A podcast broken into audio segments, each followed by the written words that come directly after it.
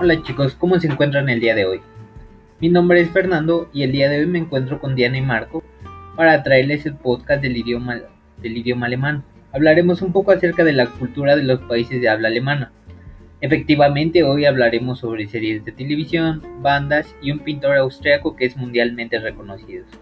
Compañeros, por cierto, aprovecho esta emisión para agradecer a la Universidad de Guadalajara y al CENLEX Santo Tomás ya que gracias a la cooperación de ambas instituciones es posible traer el podcast del día de hoy.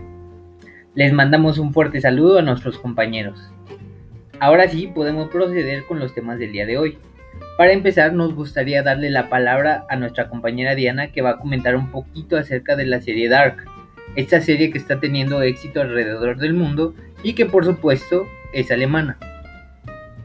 Adelante Diana.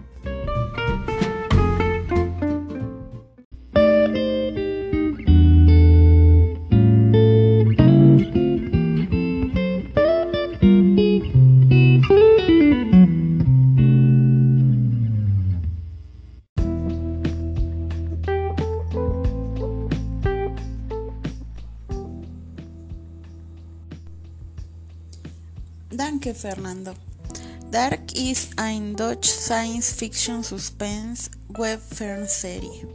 Dark spielt in der fiktiven Stadt Binden in Deutschland und folgt den Folgen eines vermissten Jungen, der die Geminis und verborgenen Verbindungen zwischen vier Familien aufdeckt während sie langsam eine finstere Zeitrasse Verwirrung aus drei Generationen aufdecken. Während der gesamten Serie untersucht Dark sie existierenden Auswirkungen der Zeit und ihre Auswirkungen Wirkungen auf die menschliche Natur.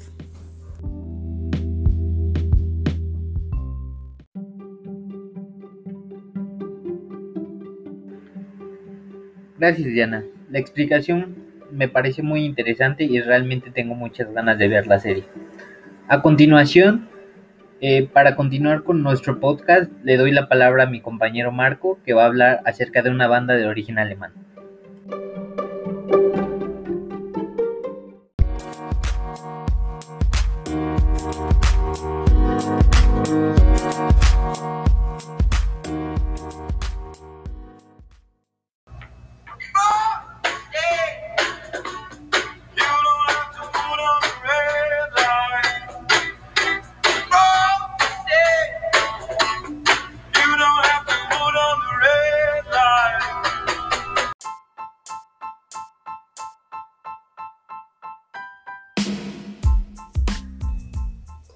Gracias compañeros.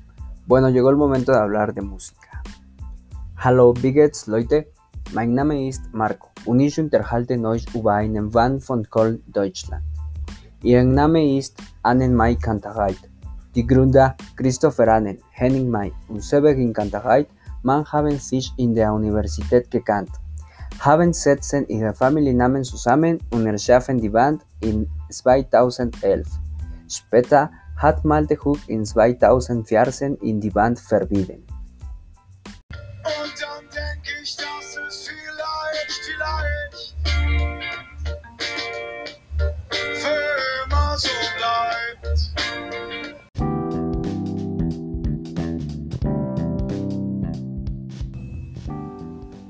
Das war Vielleicht Vielleicht.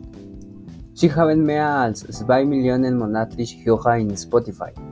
Sie haben zwei Schallplatten aufgenommen und wir können die Videos von den Liedern sehen im Internet. Seine bekanntesten Lieder in YouTube sind Pocahontas, Barfuß am Klavier und Aufgefragt.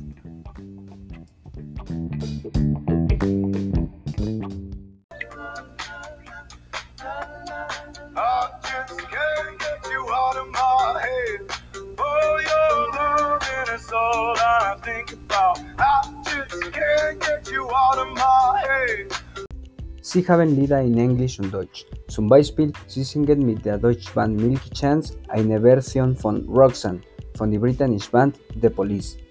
Auch singen Come Together von The Beatles und mit der australischen Band Parcels singen Can't Get You Out of My Head von der Sängerin Kylie Minogue. Das ist eine sehr gute Version von diesem Lied. Sie haben im Wichtig Festival in Europa gespielt. Dir gern zu hören Sie in einem Musikfestival? Also, ich empfehle euch, sie zu hören. Das war alles. Ich bin Marco und ich wünsche euch am besten Tag haben. Dankeschön und bis gleich.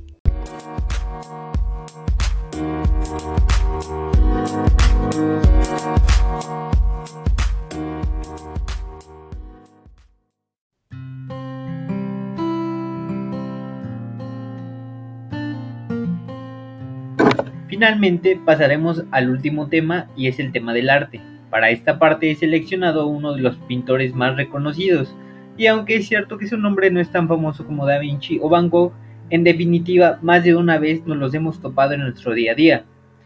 Es un artista que está muy presente en la cultura popular y por supuesto estamos hablando de Gustav Klimt, y como ya lo hicimos costumbre, la siguiente información estará en alemán.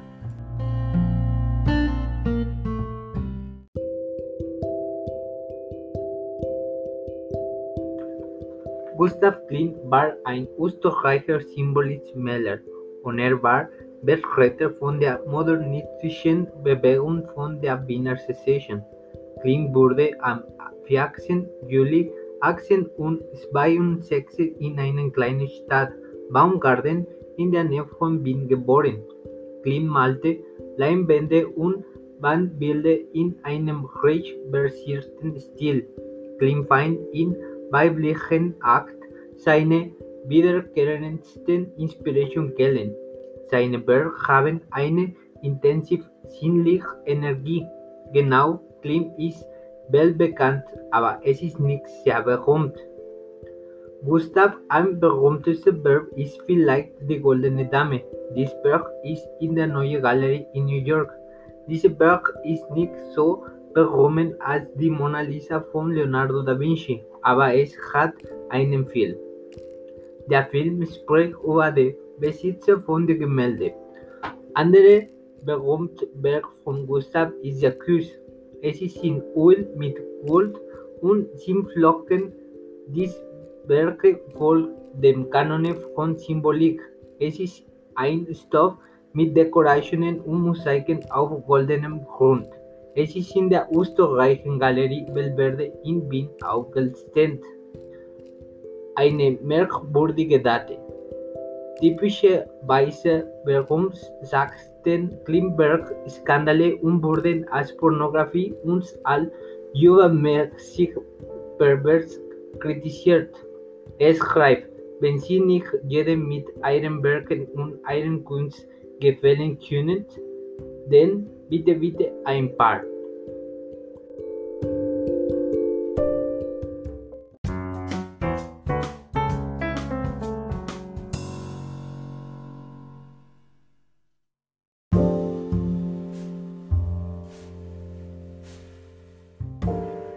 Bueno, y con esto llegamos al final del tema sobre este pintor austriaco, que espero les haya parecido interesante su historia, que en lo personal a mí me parece fascinante.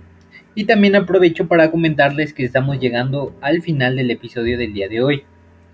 Me gustaría agradecerle a Diana y a Marco por habernos mostrado un poco acerca de los temas que ellos les interesan, sobre esta cultura del idioma alemán. Antes de irnos y despedirnos, me gustaría nuevamente agradecer a la Universidad de Guadalajara y al CENLEX Santo Tomás por haber hecho posible este episodio. Esperamos nos podamos escuchar en otro episodio y sigan escuchando las emisiones de este podcast. Hasta luego.